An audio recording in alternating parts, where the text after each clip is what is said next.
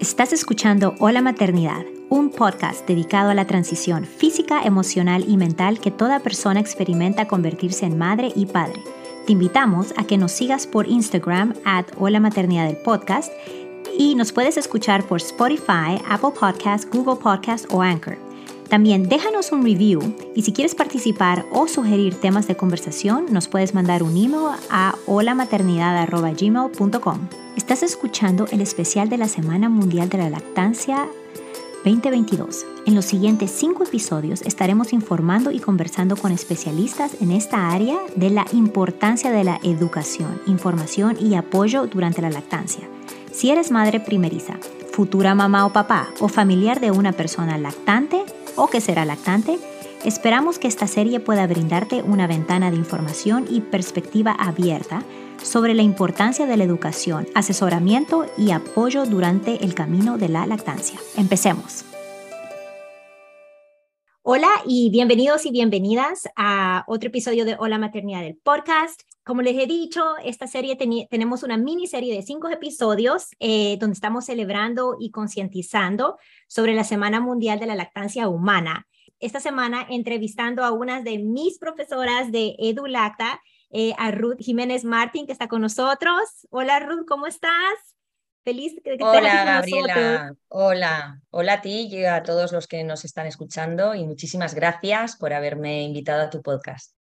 Sí, es, es, un honor porque eh, Ruth, quien es madre de Tess, también eh, es una de las profesoras de Dulacta y cofundadoras de, de, Dulacta, también es psicóloga y es IBCLC. Eh, para los que no saben quién, qué es una IBCLC, es una consultora certificada en lactancia materna y ella también es educadora de masaje infantil y Dula. Así que tiene todo el combo para apoyar a una madre eh, en, este camino de, la maternidad. Y la, la he invitado en esta miniserie para que ella nos hable un poquito más, no un poquito, bastante, de algo que, que no escuchamos mucho, que son los aspectos psicológicos en la lactancia materna, porque yo me acuerdo cuando tú, diste esa clase eh, durante la formación en asesoras de lactancia, fue algo que para mí, ahí todo hizo clic en la cabeza, de, de cómo todo es relacionado entre la lactancia materna y por veces nos sentimos como no empezamos con pie derecho de nuestra lactancia, entonces, ¿qué significa esto? ¿Qué hacemos? Así que Ruth, si nos quieres dar un poquito más sobre y qué aspectos tiene eh, psicológicamente, no solo para la madre, para el bebé, pero también para la familia y todo el entorno, eh, te doy el piso. Muy bien. Bueno, pues ah, para mí es un tema muy, muy importante y del que ya se va hablando más, pero que sigue siendo invisible. ¿no? En la lactancia materna, lo que ocurre como con cualquier proceso fisiológico que pertenece a la mujer, además a la vida sexual de la mujer, están bastante invisibilizados y socialmente eh, se, han, se, les ha atacado mucho y se han ocultado mucho, ¿no? Eh, si hablamos de toda la historia de la humanidad y cultural, y además con ese halo negativo siempre, ¿no? Entonces ahora se trata de recuperar todo eso. En cuanto a, la lactancia y al tema que, que, tú quieres visibilizar y que es muy importante visibilizarlo, y que en Edulacta siempre remarcamos mucho es que la lactancia materna eh, es alimento físico, por supuesto, con eh, todo lo que implica ese alimento físico que es el que la naturaleza tiene pensado para la, mm, el desarrollo óptimo de la cría del ser humano, ¿no? Con todos sus componentes, con, con todo lo que implica que está especialmente preparado para eso. Pero la lactancia materna eh, lo que hay que hacer es ampliar las miras y tener en cuenta que va mucho más allá de eso. No es solamente ese alimento físico, que sería esa visión reduccionista de la lactancia, ¿no? Y que aparte socialmente, como ya cada vez somos más mujeres las que queremos dar el pecho, eh, sí, se potencia todo eso, pero se sigue queriendo reducir. Es decir, la lactancia materna va mucho más allá. Es decir, eh, no solo alimento físico, que es una parte importante, sino que es también alimento nutricional y que la lactancia materna es un proceso fisiológico que acompaña a todos los demás procesos del desarrollo del ser humano en general. Es decir, al desarrollo psicomotor, al desarrollo neurológico, al desarrollo emocional, al desarrollo psicológico, al, al desarrollo del sueño, van, van juntos. ¿vale? Entonces, la lactancia tiene un papel fundamental en todas las facetas del desarrollo y tiene un papel fundamental en el, desarrollo psicológico de tanto del bebé como también en los aspectos psicológicos de, la madre. ¿Vale? Toda esa parte emocional es, mm, siempre decimos al 50%, ¿no? Se suele decir, pero yo siempre desde mi, faceta como profesional y siempre digo, pues no sé hasta qué punto tiene mm, casi, casi más importancia todo lo que es ese aspecto emocional, ¿vale? Porque, mm, porque abarca muchísimo, porque yo siempre lo digo, y es que viviríamos en una sociedad muy diferente si todos los seres humanos respetáramos toda esa parte emocional que implica el proceso de lactancia. Y ya no solo la lactancia, ¿eh? no, no, no solo con, con, el hecho de dar el pecho, es que estamos hablando desde el momento del embarazo hasta el momento del parto, todo el proceso, porque es que es todo un conjunto. Claro. Por eso no, no podemos verlo así de forma reduccionista, hay que ampliar y entender lo que implica todo, todo este proceso de maternidad en este desarrollo emocional que, que aunque no lo queramos decir, pues afecta mucho a mamá y a bebé y hay que cuidarlo y hay que entenderlo y hay que estar bien formado en eso para poder proteger todo lo que implica esto. Incluso en los casos en los que la mamá, estando bien informada, decidiera que no quiere continuar con su lactancia o que no quiere dar el pecho, cómo tenemos que proteger toda esa parte para que aunque el bebé no aproveche o no se beneficie de eh, la leche materna, de ese líquido blanco como, como la leche materna, toda la otra parte que implica la lactancia materna se siga protegiendo y, no se interfiera en eso, ¿vale? ¿Cómo, ¿Cómo lo vieras tú eso? Porque eso, es bastante importante, porque, porque tú dices como, bueno, está, la, lactancia materna de ese líquido blanco, eh, que bueno, por A o B razón, tal vez una mamá, aquí en la, se dice la CDC que el 83% de, de, mamás en Estados Unidos quieren amamantar, o sea, em, inician la lactancia en el hospital pero ya después de los tres meses eso baja a menos del 40%. Entonces, está ese proceso de que todos los mitos, ¿verdad? A mí no me salió la leche, o si me salió la leche, o, hubo algo que interfirió en eso, y entonces ahí, ahí, ya se cayó, se redujo bastante el número, pero todavía estas mamás están lidiando con el proceso de la lactancia o, y con su bebé y de la maternidad y todo lo demás. Entonces, es, eso que tú acabas de decir es muy crítico, cómo, cómo apoyar a las mujeres en, en este otro aspecto también que es relacionado también con la lactancia.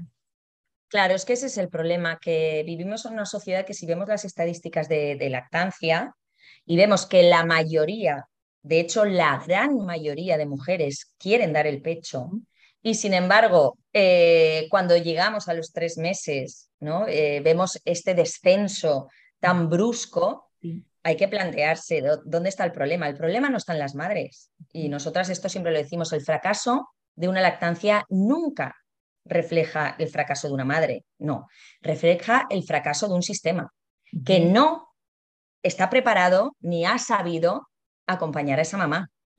Claro. El fracaso es del sistema, es decir, tenemos que tener un, trabajo muy fuerte de autocrítica y de autoevaluarnos como sociedad y sobre todo el sistema, la parte del sistema que nos dedicamos a acompañar a estas mamás, ¿no? Y aquí pues tiene un juego muy grande el sistema sanitario de decir qué está pasando, qué parte de responsabilidad es nuestra porque de las mamás no es. Si una mamá quiere dar el pecho es porque ya lo ha decidido que quiere darlo. Y si no alcanza, eh, muchas veces decimos, no, es que esa mamá decidió, pero es que igual ha decidido no dar más el pecho porque no ha encontrado a nadie que le apoye.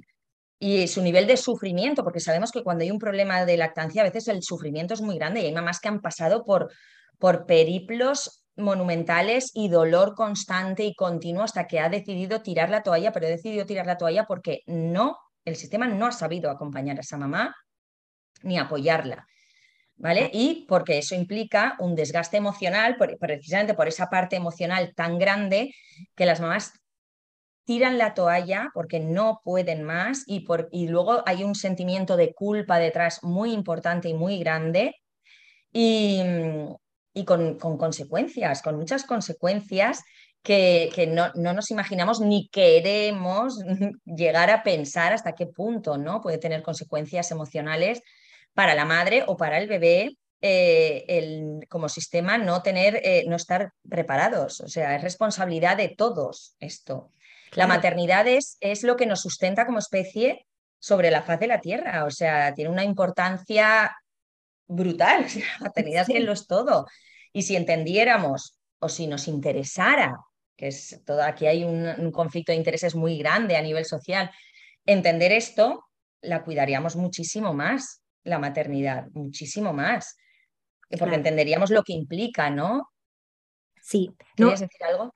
Sí, bueno, eh, creo que, que lo pudieran poner como más importancia en que una persona cuando está embarazada, eh, alguien, por ejemplo, cuando yo empecé este camino a la maternidad, está embarazada y, y todos los consejos o complementos que te llega a la sociedad son bien superficiales. Ay, qué bueno que estás embarazada. Ay, que vas a tener niño o niña. Ay, que, que ya, pero ninguno fue un consejo de verdad de que era como algo que a mí me iba a ayudar después en un posparto y todo eso porque es algo súper superficial. Pero de verdad, entrar en, esa etapa de la maternidad es algo cambiante. O sea, la mujer nunca vuelve otra vez a lo que eras. Estás, estás continuamente en, en, un posparto, si le quieres decir así, muy alto o hasta eterno, le digo yo, o sea, porque nunca vuelves a ser lo que eras antes. No, nunca vuelves a, claro, no, nunca la maternidad es eh, la mayor crisis vital por la que pasa una mujer, es decir, es un antes y un después.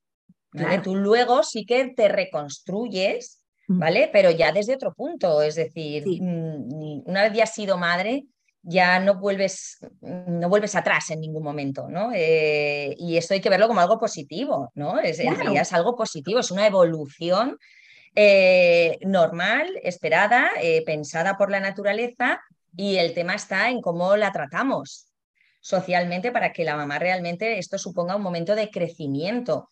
Y como toda crisis, las crisis, lo que pasa es que tenemos un concepto de las crisis como negativo, ¿no? Estar en crisis es como algo malo. Y estar en crisis es un momento de reestructuración, con lo cual una crisis supone una reestructuración de todo, un cuestionamiento de todo, de, nuestra vida, con, sus, con todo lo que implica. Entonces hay un momento de revolución y cuando todo eso se vuelve a colocar, tiene que haber un crecimiento en eso, ¿no? Todas las crisis son para pasar a un plano mayor, evolutivo, ¿no? Eh, eh, a un estado mejor, ¿no? dentro de, lo que implica. O sea, las crisis son buenas. Lo que hay es que gestionarlas bien y hay que entenderlas como eso, como algo positivo que es para llegar a un estado mejor. Y la maternidad es la mayor crisis en la que nos encontramos las mujeres pero como algo positivo. Lo que pasa es que, como te he dicho, todo esto a nivel social mm, siempre tiene un halo negativo, todo lo que tiene que ver con estos procesos en las mujeres, ¿no? Lo que pasa es que las mujeres, y por cómo vivimos socialmente, nos hemos desconectado de todo esto. Vivimos en una sociedad en la que todo esto se ha invisibilizado, que ya no vivimos en comunidad como antes, en la que la maternidad, desde que nacemos, lo integramos como algo normal porque desde pequeñitas vemos a otras mamás con sus bebés dando teta, amamantando. Entonces, cuando tú llegas a tu maternidad ya lo tienes integrado como un aprendizaje transversal a lo largo de tu vida. No. Ahora las mujeres cuando llegamos a nuestra maternidad, sobre todo a la primera maternidad, normalmente llegamos casi sin haber cogido en brazos a ningún otro bebé y sin haber visto eh, eh, a otra mujer con un bebé, no tenemos ni idea de nada. Nada. Entonces llegamos con un nivel de inseguridad y de desconfianza, más todo lo que se nos transmite socialmente, que nada tiene que ver con la maternidad real, porque estamos acostumbradas a ver en los medios de comunicación a madres sonrientes, mm, perfectas, con y no, la maternidad no tiene nada que ver con eso, ¿no? Entonces luego tenemos un choque cultural de lo que se nos ha dicho con lo, con lo que es la realidad que pensamos que es que tenemos un problema, ¿no? Y entonces entramos en, en en una vorágine en pleno puerperio que muchas mujeres lo viven mal, lo viven mal y además es que tampoco saben que pueden acudir, que pueden buscar ayuda para eso, ¿no? Que yo por eso me especialicé cuando me hice psicóloga en perinatal, porque con mi primera maternidad es cuando descubrí mi vocación como psicóloga. Dije, no, no, yo quiero dedicarme a, todo este vacío que hay en cuanto a la atención psicológica a las madres. Hay un vacío enorme de lo que se nos cuenta a lo que es la realidad y se nos sigue obligando a, salir al exterior y no pasa nada y chica y de tú has sido madre y ya está, pero no te ha pasado nada más y esto es normal y todas las mujeres son y no pasa y todo es no pasa nada y todo es no pasa nada que nosotras mismos nos creemos que no pasa nada Pero, y lo dejamos todo. Que está pasando algo interiormente. Claro, que claro, está mal sí que te está pasando. Claro, claro, claro. Y, y hay mujeres que, que, llegan a pensar, bueno, pues seré yo.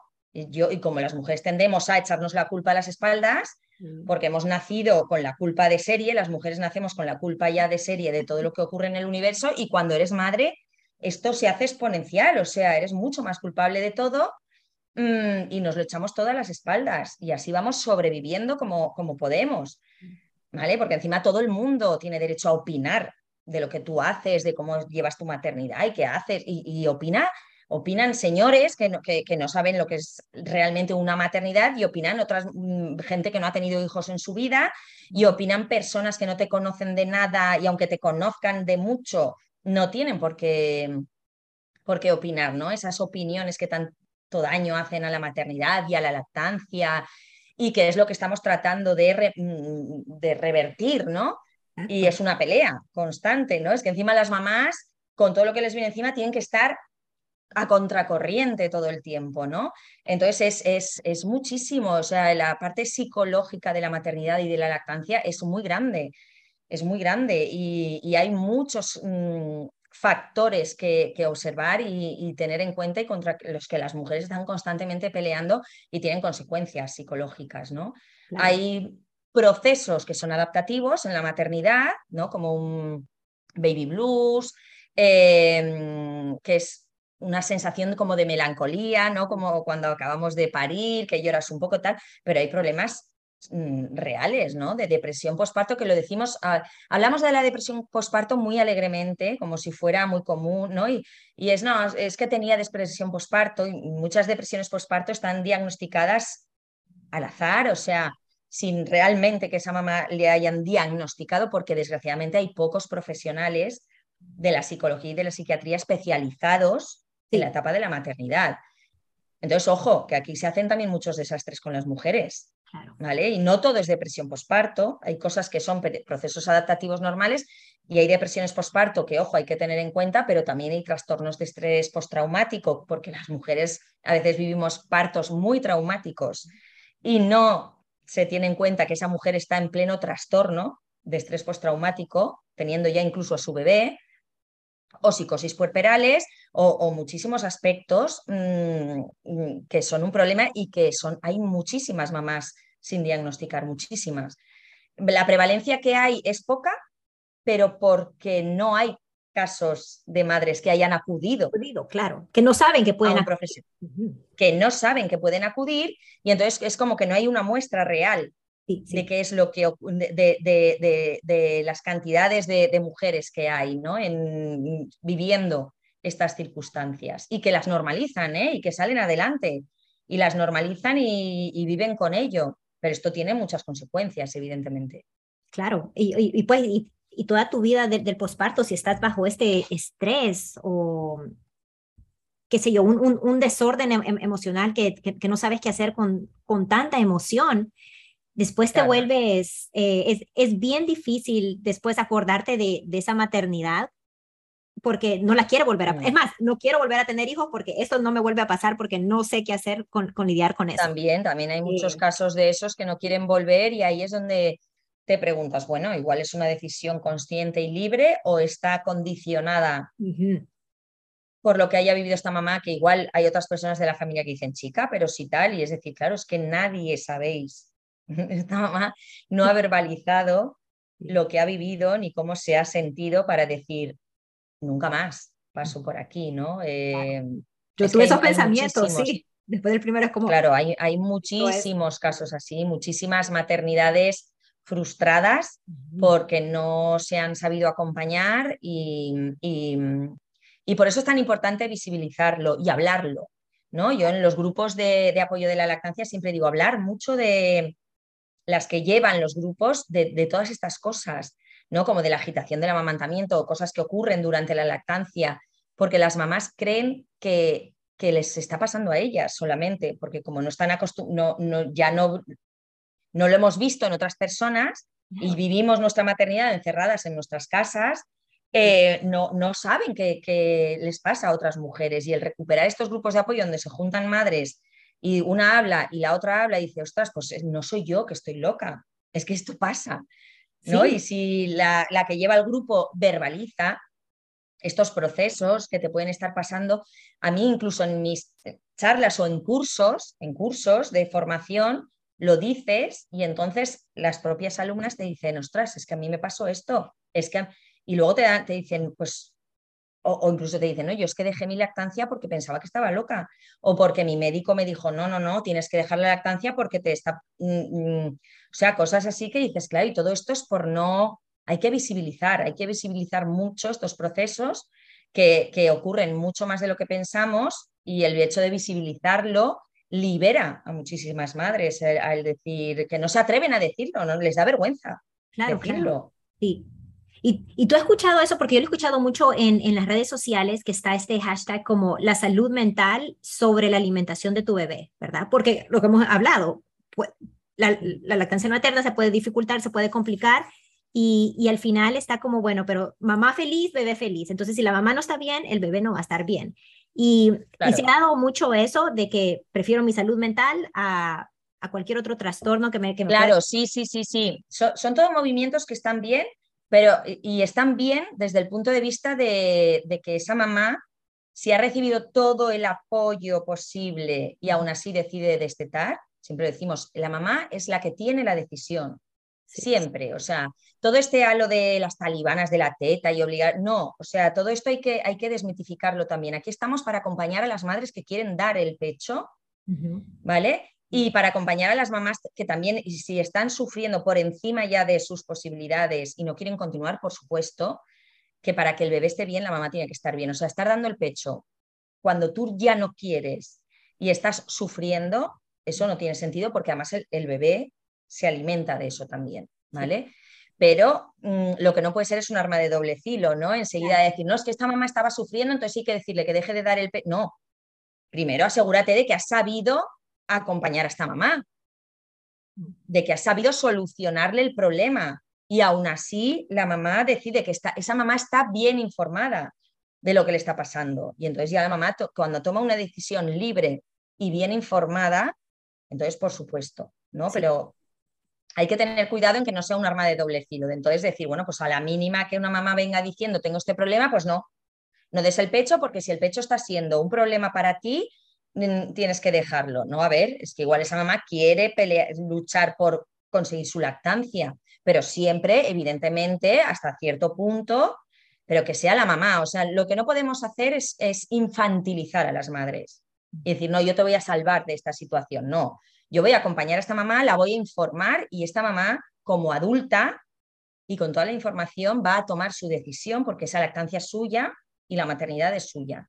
Pero no diciéndole yo, no, no, tú lo que tienes que hacer es esto, no, es que estás sufriendo, deja el pecho. No, no. Yo le voy a informar y la decisión la toma ella, ¿vale? Entonces esto es eh, lo que hay que tener muy en cuenta. Porque hay un, digamos que hay un hilo muy fino ¿vale? Entre, entre una cosa y otra.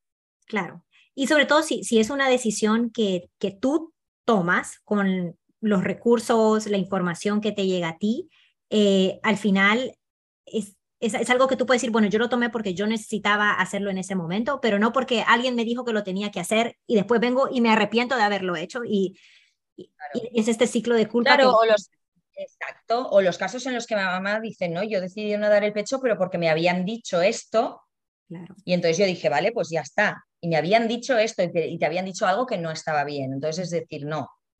Eh, para que una mamá luego nunca pueda, pueda decir, eh, yo esto no lo sabía, ¿no? Y entonces ya te viene todo el peso de la culpa, es decir, no, yo sabía todo, a mí me informaron de todo, pero yo ya decidí esto. Ahí sí, ahí la mamá se siente libre, deja el pecho sin remordimientos, puede tener un recuerdo de su lactancia bueno y bonito, que es lo importante. Lo más importante es que de, del periodo de lactancia se, se, acabe con un buen recuerdo, incluso aunque haya empezado mal y con problemas y tal.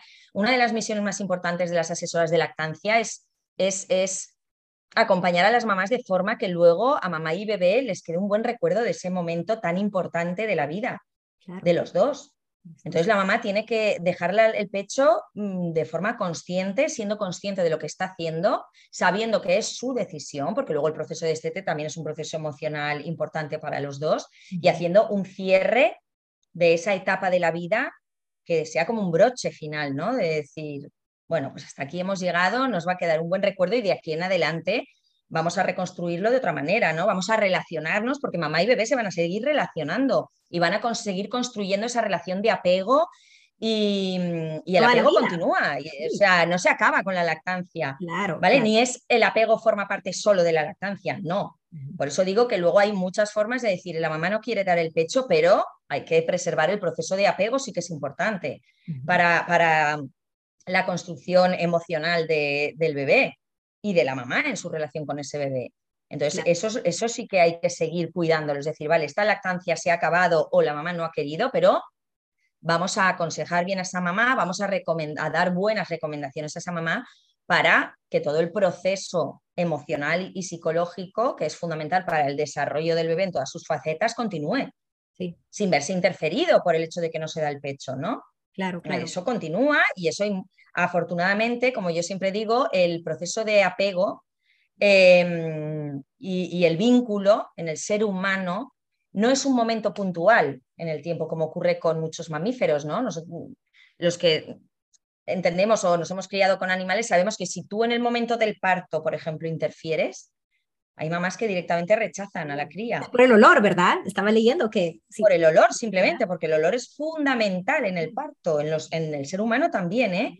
Ojo. Entonces hay crías, eh, yo me he criado con gatos toda la vida, yo he asistido partos de gatas toda la vida, yo soy doula de gatas, o sea, y, y, si tú intervienes demasiado o tocas o eso, la mamá los puede rechazar y ese cría ya solo sale adelante si lo alimentas tú y si no está destinada a morir, ¿no? Em, pero afortunadamente en el ser humano no es un momento puntual. Hay un momento, periodo crítico, que es este periodo crítico de las dos horas de después del parto, que es el periodo crítico para el establecimiento de la lactancia, es el periodo del pico de oxitocina que tienen mamá y bebé, que es para, digamos que la naturaleza lo tiene pensado para obligar, eh, el bebé ya nace buscando a la madre, ¿no? Pero para obligar a que la mamá se enamore de su bebé y no quiera separarse de él nunca más para asegurar eh, que se perpetúe la especie. ¿no? la naturaleza es su fin es ese, que la especie mm, se perpetúe. ¿no? Entonces. la eh, hora de oro que dicen, ¿verdad? La, hora, las horas de oro. Sí, es una hora, dos horas, en fin. Pero, pero es, es, un periodo que, hay que respetar muchísimo y que es por lo que luchamos muchas veces en, en cuanto a al temas de, parto en, los hospitales y en cuanto a formación, de, ese momento es fundamental. Pero afortunadamente, sí, por las circunstancias que sean, ese bebé de forma justificada eh, se tiene que separar de la mamá por cuestiones médicas, por lo que sea. Afortunadamente en el ser humano hay eh, un periodo crítico, pero no es puntual, o sea, no es, no es decisivo y lo que tiene el, apego y el vínculo en el ser humano es que es un proceso progresivo, es decir, se puede restablecer. Así como en otras especies no hay nada que hacer, en la nuestra afortunadamente sí. Digo afortunadamente porque por cómo hemos ido evolucionando con los seres humanos, si nosotros fuéramos igual y parimos como parimos y, damos y criamos como nuestra especie ya se hubiera extinguido. Si una madre rechaza la cría, si se interviene mucho con ella, nos habríamos extinguido. Las madres rechazaríamos constantemente a nuestras crías, ¿no? En el momento del parto, con todas las intervenciones que se hacen y todas las cosas que se hacen, no saldríamos adelante, ¿no? Yo, Pero afortunadamente. sí, no, yo, quería eh, agregar a eso que, tú dices que em, un montón de mamás, me, incluyo yo, eh, yo no sabía de esa hora o horas de oro justo que, que, que es el, el, que le dicen el, el el, tiempo precoz, el agarre precoz que tiene el bebé. Bueno, precoz no debería ser así, pero... Espontáneo, sí, el momento de agarre espontáneo, sí. Pero muchas de nosotros no sabíamos eso o no sabemos eso. Mi mamá nunca lo, escuchó y, y, veníamos... No, nuestras madres que va. No, o sea, que la nosotros ya empezamos a retomarlo. la, la, generación de nuestras madres, la generación de los 70 o así, las que fueron madres sobre los 70, es cuando todo esto estaba bajo mínimos. O sea, ahí eh, fue el boom del sucedáneo, el boom de los partos súper intervenidos, tan intervenidos que incluso ahora ya tenemos la, epidural y tal, pero nosotras estamos conscientes, ¿no? Pero en, la época de ellas muchas parían con anestesia general, o sea, dormidas. A mi mamá le dijeron, aquí te la voy a poner para que no te duele más, pero no le preguntaron que si quería o no. A mí te sacan al bebé, tú no te enteras, te despiertas y no tenías ni al bebé y el bebé estaba en, en la mm, guardería. Eh, bueno, donde ponían a todos los bebés, y te lo traían cada tres horas eh, para que le dieras el biberón, porque pocas madres daban el pecho. Eh, bueno, ahí, ahí era, bueno, estábamos en la cultura del desapego absoluta en la época de los 70, ¿no? Que se llama así, cultura del desapego, porque era lo que se fomentaba. Desde parías totalmente desconectada, ¿no? Eh, dormida, anestesiada totalmente, despertabas sin tu bebé, te lo traían cada tres horas, te ibas a tu casa y ya te decían en una habitación separado, con su cuna y con su todo, si llora, no lo cojas porque se malcría, o sea, cultura de desapego total. Yo eso pensaba que era la maternidad. Sí, fíjate que ¿Eh? yo eso pensaba que era la maternidad, o sea, que así era. Hmm. Cuando, cuando, cuando yo salí de la mi cesárea con mi bebé a la par yo me quedé, ¿y a qué hora se lo van a llevar? ¿A qué hora voy a dormir? Claro. Pero era porque era lo único que, me, que sabía y recordaba. Porque era con lo que nos hemos criado, ¿no? Con lo que, con lo que, y fíjate todo lo que habrá tenido que pasar para que ya empecemos a tener un despertar las madres de conciencia, que ahora tenemos eh, como un choque con la generación de nuestras madres, tenemos este choque de crianza porque ellas es como ahondar en su herida, ¿no? Es como que las madres que ahora queremos criar de otra manera y sin embargo ellas nos han criado así, ¿no? Te viene y te dice, ¿qué pasa? Que yo lo he hecho todo mal cuando te dicen, no, pues esto y tu mamá no, mamá, que esto se hace así, pues lo estás mal criando, no, mamá, está mamando por bici y tú no, mamá, que esto es así, esto es así, pero claro, le estás en realidad le estás metiendo el dedo en la llaga porque al final la maternidad es visceral y algo en el fondo de ellas dirá, maternar no era lo que, lo que, lo que tú viviste, ¿no? y tú lo hiciste porque te decían que era lo mejor, o sea, seguramente esas madres han sufrido mucho, ¿eh? Seguramente no, seguro. Esas madres han sufrido mucho no teniendo a sus bebés en brazos, eh, dejándolos en otra habitación llorar porque les decían que era lo que se tenía que hacer Em, porque ellas mismas su cuerpo les llamaría a, ¿no? Es una reacción, ¿no? El, ir y cogerlo y pegarlo y olerlo. Pero ellas pensaban, les hacían creer que eso estaba mal y lo bueno era lo otro, y era, tienes que sufrir tú como madre para hacer el bien de tu bebé. Entonces ahora que se ha vuelto todo del revés, para ellas es un choque de ostras, ¿no? Y entonces hay un choque entre, a día de hoy, entre las madres de ahora con sus madres, que eran las madres de los 70, con dos culturas. Ahora estamos fomentando la cultura del apego, ¿no? Y a ellas les decían que todo esto era malcriar, era malcriar, ¿no? Y dormir con tus hijos y darles teta y atenderlos enseguida que lloran y llevarlos todo el día encima y el piel con piel y el no sé qué, eso ellas no, ¿no? Entonces aquí hay también un choque que a nivel psicológico hay mucho trabajo ahí también de relación de nosotras como hijas de, de nuestras madres, ¿no? De, como hemos sido criadas en esa cultura de desapego y ahora nosotras estamos tratando de, criar de otra manera, ¿no? Sí. No, y mi mamá me, ha dicho como... Hay mucho trabajo ahí, hay, mucho, trabajo de fondo. Sí. No, yo, yo, amo a mi mamá y mi mamá siempre ha sido divina con nosotras, pero es como, toda esta información no estaba para nosotras como mamás, o sea, no, no estaba, no había una asesora de lactancia. ahí, el doctor era el que te daba las pautas de cómo, de crianzas de, de un bebé, o sea, el, ginecólogo y, y, el pediatra pero de allí que iba a venir aquí una dula, una asesora a ayudarme y todo el más, me no habían, no estaban esos recursos como hay ahora, menos mal, o sea, creo que, todas las mujeres, mm. o sea, sean, porque esto es, no tiene que ser tan difícil. ¿Por qué se nos hace tan difícil? Pero es porque tratamos de, de entrar a una sociedad. Porque vamos en contra. Sí, vamos en contra de nuestra naturaleza. sí, Sí, la maternidad. Claro, eh, yo en, mis clases de lactancia, en la primera clase que hacemos en la videoconferencia inaugural de nuestro curso de asesoras, hablamos de todos estos temas, protocolos, desfasa. O sea, en nuestro lema, en nuestra pregunta es, ¿por qué fracasan tantas lactancias? ¿no? Hablando de lactancia, ¿no? Pero si hablas de maternidad, es decir, ¿por qué es tan difícil?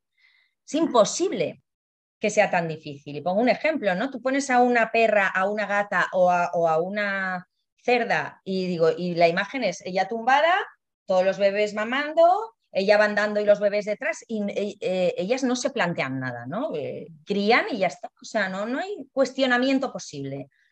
Y sin embargo, ¿qué ocurre con el ser humano? Es sea, es un mundo de problemas desde el parto, intervenciones, tal, no sé qué. Digo, si el parto fuera tan peligroso, tan sumamente peligroso realmente y tan complicado y tan difícil, nos habríamos extinguido hace mucho tiempo.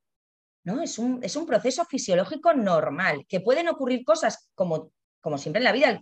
Digo, tú cuando vas por la calle no vas pensando en, ay, mi corazón, ¿late? ¿Late mi corazón? No, tu corazón late.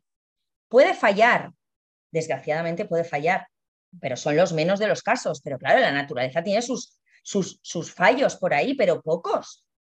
Pocos en comparación con el resto del mundo. Pues un parto igual. Puede ocurrir algo, puede ocurrir, pero no es lo normal si tú dejas que un parto fluya de forma normal.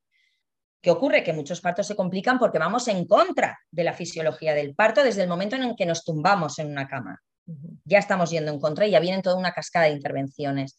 Pero un parto no es un proceso peligroso, no. Es un proceso eh, místico, trascendental en la vida, sí, pero, no, pero de, de, eso depende nuestra especie. Imagínate, es una función fisiológica robusta, robusta, muy bien pensada y que no es tan delicada. Que si no, vamos, Igual que la lactancia, cuando dicen, no, la lactancia, es que qué difícil, cuántos problemas, es que la lactancia puede doler. y tú preguntas a una mamá, ay, vas a dar el. Sí, si puedo, enseguida es sí puedo, porque ya está la desconfianza de fondo. Desconfiamos de ese proceso que no es una flor delicada que hay que proteger y hay que tener mucho cuidado. No. La lactancia es una función fisiológica súper robusta que nos ha mantenido sobre la faz de la Tierra durante milenios. O sea, no, es tan delicada, no es tan delicada. ¿La hemos complicado? Sí, como el parto. La hemos complicado nosotros, solitos. Nos lo hemos complicado todo mucho. Desde el momento que somos pacientes, cuando vamos al, que vamos a tener nuestros bebés en, el hospital, somos pacientes como que si tenemos una enfermedad. Y no, claro. vamos a dar a luz. claro, no, es una, por eso cuando se dice, y la gente enseguida, ay, es que eso es de hippie, es que eso es súper peligroso, es que el parto tiene que ser en el hospital. No, Claro. un parto puedes estar acompañado por personal sanitario por si ocurre algo, porque como a veces, a veces puede ocurrir, pues oye, sí que eh, el ser humano dotado de un cerebro privilegiado y dotado de la razón, que la razón vaya a nuestro favor, pero que no vaya en nuestra contra, que es lo que no tiene sentido, es que vaya en nuestra contra. Entonces, que vaya a nuestro favor. Es decir, que en un proceso de parto queramos estar acompañados por una persona especialista por sí realmente ocurre algo fenomenal. Y por si realmente ocurre algo, que exista una cesárea fenomenal, por si realmente hay un caso de peligro real de mamá o bebé, peligro real. la gran mayoría de cesáreas de hoy en día son injustificadas. Cesáreas innecesarias. Y cesáreas innecesarias, así se llaman. Y la OMS tiene muy claro los porcentajes que serían más o menos justificados y con mucho nos pasamos. Sí. En todas partes. Nos pasamos con muchísimo. Porque no, porque no estamos cumpliendo realmente, no estamos dejando que los partos fluyan de forma fisiológica y entonces hay muchas más cesáreas cuando ya no son cesáreas que ni siquiera se han dejado empezar el proceso de partos, que están programadas y, hasta hace bien poco aquí mismo en España y todavía se hará, pero no tanto como antes, por cuestiones de vacaciones sí. del personal yo me voy de vacaciones el día 15, pues oye, programamos la cesárea porque ya mm, estás, ya estás de 37, 38 semanas, ya está todo bien, pues programamos la cesárea y ese bebé está ahí, que igual aún le quedarían dos o tres semanas de estar en, la barriga y eso sin ningunea, como si esas dos o tres semanas no fueran necesarias. Es decir, tú sabes todo lo que puede pasar en dos o tres semanas dentro de la barriga de la mamá. ¿Sí? ¿Tú eres consciente? Y luego ese bebé nace y, ay, no, es que tiene problemas de respiración, parece que le cuesta un poco, o, la succión es un poco desorganizada, claro, porque ese bebé es prematuro. Pasa es que hoy en día, dos o tres semanas antes, parece que no sea prematuro. Sí, es prematuro. 38 semanas antes, acá, que es de término. O sea, el número 38 es ahí el No, o sea, que nazca por sí solo a las 38 semanas, vale, pero que se le saque a las 38 semanas no es justificado, eso es prematuro. Dos semanas, pues dos semanas. Pero esto que se ha hecho de empezar a considerar que a las 37 semanas ya es a término, no. A término es cuando el bebé lo decide. Si lo ha decidido el bebé, otra cosa es que puede pasar que, que este parto se empiece a alargar mucho y veamos realmente que pueda ocurrir un problema. ¿no? De placenta calcificada, que, que haya un envejecimiento de placenta, que, que ya no se empieza a tener claro que lo normal es que si esperas el bebé nace, ¿eh? pero bueno, pues para eso están todos estos adelantos, ¿no? Para casos en los que realmente digas, no, perdona, ya estamos de 42 semanas y esto ya no lo estamos viendo claro, vale. Esa es otra cosa, ya se está escuchando que ahora 42 semanas es normal, porque se nos había puesto que las 40 semanas ya sin, sin las mamás llegan 40 semanas. Las 40 semanas es como una media, ¿no? Es una media, ¿no? Sí. Pero hay bebés de 41, de 42. Mis bebés son todos, nunca han sido de 40 semanas, jamás. Mis bebés han sido 41, 42 semanas. ¿Por qué? No lo sé. Y, todo fenomenal, ¿no? Y hay bebés que por sí solos, por sí solos nacen a la semana 39. Bueno, pero, pero si se ha desencadenado ese parto por sí solo, dentro de tener un parto que no haya, que no es que fuera de riesgo, que no es que, y solo se ha desencadenado, pues será porque ese bebé ya estaba preparado y ya está. Y ya está. Pero decidirlo sin ningún motivo justificado es una barbaridad. Es una barbaridad y tiene tiene consecuencias, claro. Claro que sí, claro que sí. Y qué, mm. qué bueno eh, que mencionas todo eso, porque es cosas, son temas que escuchas tanto que después te pones a pensar eh, como no, o sea, 38 semanas a término, si mi doctor me dijo esto, lo voy a hacer. Si mi doctor me dijo lo otro, lo voy a hacer. Que los doctores también tienen sus formas de comunicarte, pero también debajo de, atrás de ellos es tener el, todo el ejército de los seguros. Eh, el hospital, que las enfermeras, que si las vacaciones, que todo, o sea, o sea, también ellos tienen sus propias presiones y aunque algunos vienen de un buen camino, o sea, te tienes que poner a pensar, solo tú puedes abocar por ti misma y, y tienes que cuidar, eh, tienes que estar como en uno con tu cuerpo y, y, y, tener y sentir que eres mujer y vas a ser mamá y tienes que confiar en tus instintos también, que creo que eso también nos hace falta mucho, confiar en nuestros instintos y preguntar, cuestionar todo lo que nos dicen. ¿Por qué? ¿Por qué me van a inducir? ¿Por qué? ¿Por qué? Y ese, eh, ese acrónimo que, que aquí ocupan bastante en Estados Unidos, BRAIN, que le encuentras los beneficios, los riesgos, las alternativas y todo a lo, a lo que te digan, porque es, es, es un ejercicio importante que hacer. Eh, porque nadie Claro, es fundamental y yo siempre lo digo como asesoras, una de las cosas, una de las funciones más importantes en realidad es acompañar a las mamás en su proceso de empoderamiento, es decir, que cojan ellas las riendas de su lactancia y por ende de su maternidad. Eh, el decir, no, perdona, tú eres el profesional, pero es que es lo que ocurre, ves una bata blanca y depositas toda tu fe en esa bata blanca, que está bien. Si yo siempre lo digo, digo, si es que debería ser así. Pero ¿qué ocurre?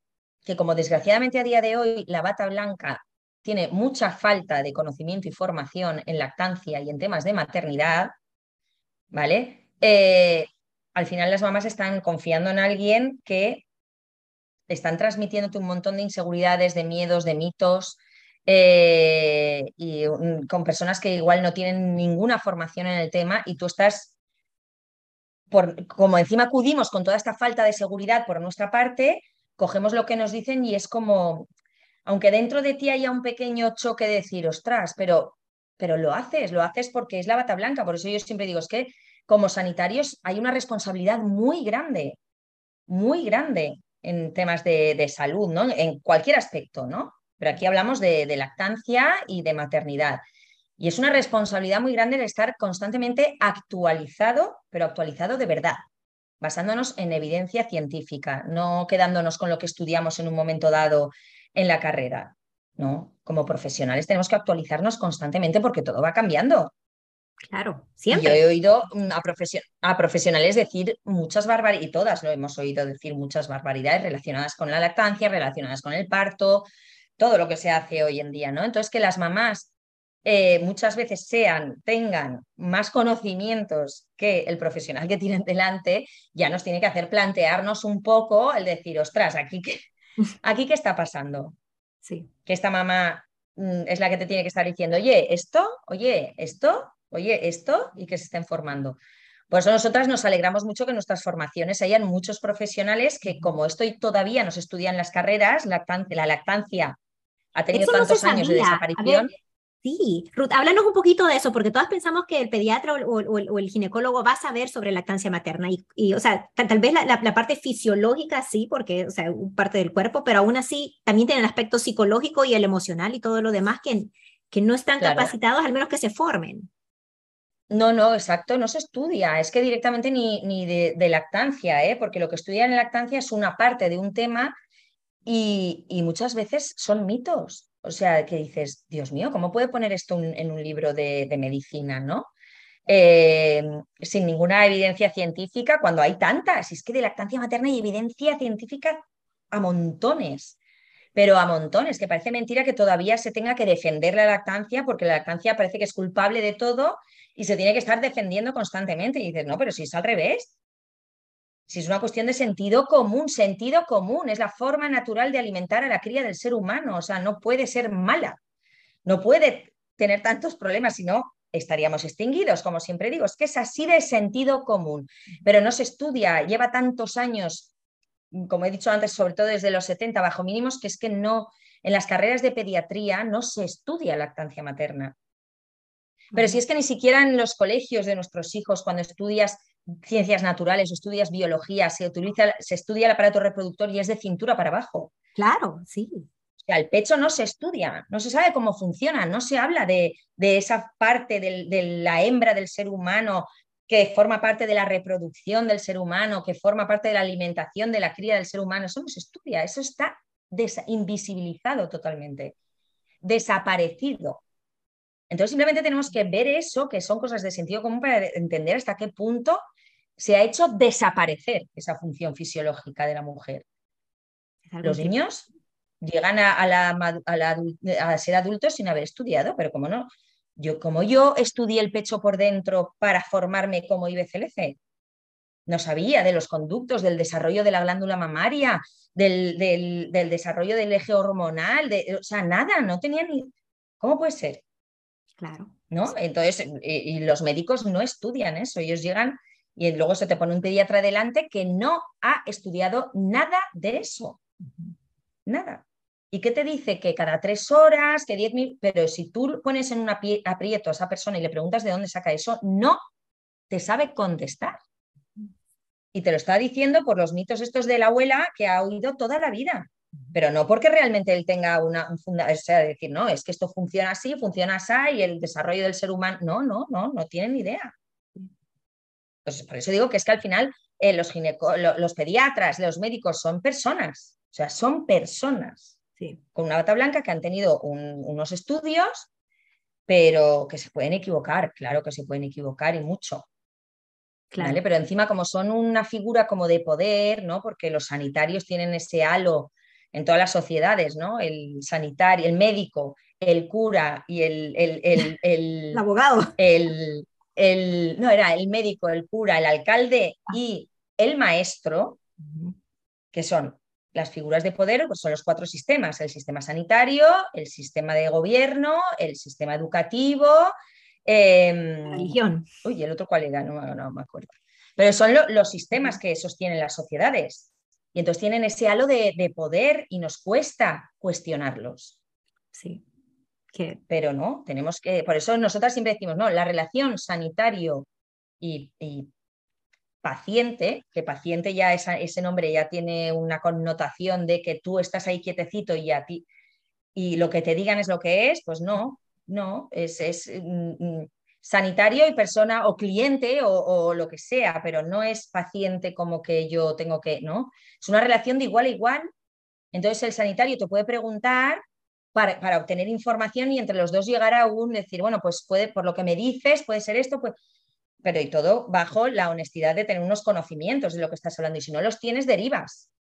Y si no los tienes, te cuestionas tú a ti mismo y dices, ostras, yo aquí tengo un vacío grande, me voy a tener que formar en esto porque no tengo ni idea de lo que estoy diciendo, ¿no? Sí. Pero, pero eso les cuesta pero, es algo tan importante reconocerlo. Sí, porque la, nutrición de un bebé es demasiado importante, sobre todo en esos primeros tres meses que, o sea, que muchas no sabemos, y con razón, no sabemos porque todo lo que tú has dicho son verdades que, que la verdad que tratamos de cambiar y, y, lo hacemos poco a poco, pero, o sea, son hay bastante que hacer, hay bastante apoyo que dar. Eh, en toda esta comunidad de mamás y también las familias, ¿verdad? Porque ni siquiera hemos hablado del, aspecto del apoyo de la familia, o sea, tu, tu pareja, eh, tus padres, las Claro. Todo. Es uno de los pilares fundamentales. Hay muchos pilares ¿no? en la lactancia porque es multifactorial, porque como hemos dicho, es mucho más que alimento físico. Es, eh, tiene una parte emocional mm, muy grande, muy, muy grande, ¿vale? Y todos los bebés se desarrollan a través del cuerpo de su madre en todos los aspectos. Los bebés empiezan a conocer el mundo a través del cuerpo de su madre. Los bebés regulan sus emociones a través del cuerpo de su madre. Digo del cuerpo porque a través del pecho. lo hacen su consuelo, no, no, no se cogen al pecho siempre para alimentarse, no. Todo eso que dicen es vicio, ahí ya no está comiendo, no, no está comiendo, pero no es vicio. Se está consolando, está gestionando, está integrando un montón de cosas a través de esa succión que se llama, se ha llamado durante mucho tiempo succión no nutritiva, pero ahora ya se le está cambiando el nombre porque el lenguaje es muy importante y muy tramposo y ahora ya se le llama succión emocional.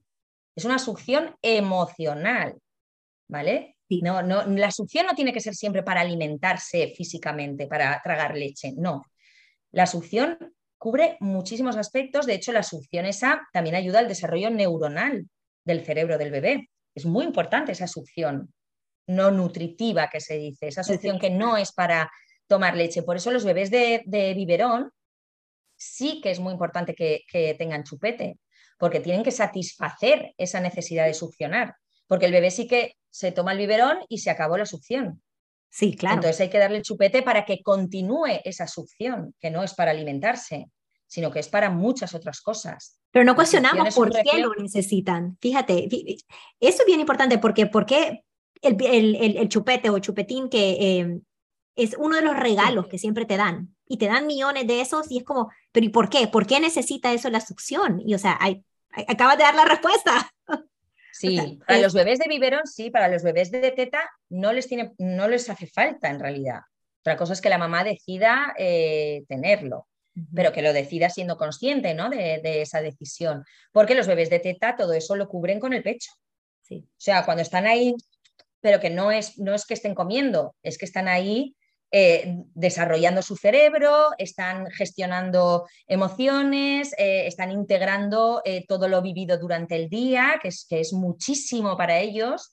Cualquier cosa que ocurre durante el día es fundamental y los bebés necesitan gestionar y gestionan mucho por la noche, durante el sueño. Es cuando se integran muchísimas cosas vividas durante el día, por eso tienen temporadas de sueño muy inquieto, que se despiertan más y entonces se enganchan al pecho y no lo sueltan. Todo esto que para nosotras nos han hecho creer que es un problema forma parte del desarrollo normal del bebé, es normal. Los bebés no duermen como el adulto, el sueño infantil no tiene nada que ver con el, con el sueño adulto. Se despiertan y es normal, tienen sueño inquieto y es normal, eh, están adquiriendo fases del sueño. El sueño adulto se alcanza a, los seis, a partir de los seis años, se alcanza el sueño adulto. Entonces, en fin, es que el pecho cubre muchísimas facetas y muchísimas necesidades del bebé que van mucho más allá del alimento físico. Claro, y o sea, es increíble, es demasiado, así como te digo, es robusto y es complejo. Y, Muy robusto. Y, pudiéramos aquí estar hablando por horas. pero, pero, yo creo que, eh, que, hemos hablado bastante, nos ha dado mm. muchísima información y, y, algo que pensar bastante a toda nuestra comunidad de Hola Maternidad del podcast. Yo creo que esta conversación es como, wow, eh, ahora puedo ver la lactancia de una forma diferente, o sea, no solo como dijimos, alimentación nutritiva y que es algo que, que necesita el bebé para desarrollarse, pero de otros aspectos también, no solo de la nutrición y también para la mamá. Y saber que no están solas y que se necesita bastante apoyo, sobre todo en, en estas culturas, en esta, sobre todo si vives en una área muy, muy urbana, eh, donde tienes trabajo, tienes horarios, tienes cosas que hacer. Si la lactancia va en contra de eso, pero no va en contra de nuestra naturaleza, como lo acabas de decir tú. Claro. Así que em, muchísimas gracias por estar con nosotros. Gracias a ti. celebrar la semana, bueno, concientización y educación en esta semana eh, mundial de la lactancia eh, materna humana. Así que muchísimas gracias. Gracias a ti, Gabriela, por invitarme y por, por dar cabida a visibilizar todos estos temas que, que, como ves, son muy importantes y muy extensos y sobre los que hay que hablar mucho, mucho, mucho para que las mamás sepan, como tú has dicho, que que lo que viven, que gran parte de lo que viven es normal, que lo que falta es visibilizar y lo que falta es saber acompañar esos momentos y para saber acompañarlos bien hace falta pues, mucha formación y mucha conciencia sí, sí. de la importancia de la maternidad y de la lactancia en el ser humano. Claro, claro. Y para nuestra comunidad, EduLacta tiene bastantes recursos eh, y ustedes tienen una clase gratis, ¿verdad? Sí. Que, la, la, básica sobre la lactancia materna, así que te les recomiendo eh, a todas. Exacto. Yo os invito, exacto, entrando en nuestra página www.edulacta.com, solo por loguearte, por suscribirte a la página, ya tienes eh, gratis nuestro curso que se llama Curso Esencial de lactancia materna. Es muy básico, pero es para iniciarte un poquito en esto y normalmente pues cuando lo ves y ves que te interesa, pues decides si quieres continuar. Claro, claro. Y, también ustedes tienen bastantes cursos de formación. Eh, yo tomé el, de la asesora, eh, pero también tienen otros. Muchos. A, día de hoy empezamos con el de asesoras, pero ahora tenemos pues eh, tenemos el curso básico de asesoras, tenemos el curso mm, especializado, tenemos un máster. Vamos a empezar dentro este septiembre uno nuevo que es un curso universitario, es de lactancia materna, pero además con créditos universitarios. Tenemos un curso de formación para prepararse el examen para la figura de IBCLC, que el examen no es cosa nuestra, el examen es del Consejo Internacional, pero nosotras acompañamos el proceso de preparación del examen. Tenemos em, también nuestro propio podcast, tenemos em, un directorio de asesoras para las mamás que quieran buscar. Bueno, en fin, tenemos un montón de cursos y un montón de recursos gratuitos, como tú has dicho, este curso, pero también tenemos nuestro Instagram, nuestra fanpage, donde tenéis un montón de artículos y de información, eh, pues que al final es gratuita. Tenemos una comunidad también que es de pago mensual, donde hay eh, información recopilada desde hace pues Edulacta tiene nueve, años, la comunidad tendrá ocho o, siete, no lo sé, y es una clase mensual, con lo cual imagínate la de clases que hay ahí. Bueno, tenemos muchísimos recursos de formación en lactancia, pues para, para, para, cubrir todas las necesidades posibles. Sí, ustedes tienen desde lo, esencial de la lactancia hasta el destete, o sea que Dulacta te acompaña en toda. Claro, porque luego tenemos un montón de cursos específicos sobre temas específicos de lactancia, un curso específico de alimentación complementaria, uno específico de anquiloglosia, uno específico de, de destete, uno específico de múltiples, luego ya para quien se estaba especializando, porque lo que ocurre con lactancia es que una vez empiezas ya como que no tienes tope, ¿no? No, no hay fin, no hay fin. Sí, sí, sí. Es, es como una cebolla que cada cajito eh, te metes más. capas y capas. Claro, claro. Así que ya saben, en nuestra comunidad ahí está el recurso de, de Dulacta. Eh, los pueden seguir así como en Instagram o meterse en, en su página eh, dulacta.com y ahí están todos los recursos. Y bueno, así que llegamos al final. Otra vez, muchísimas gracias Ruth por estar con nosotros y nos vemos eh, en otro episodio de esta semana. Chao. Chao, Gabriela. Gracias.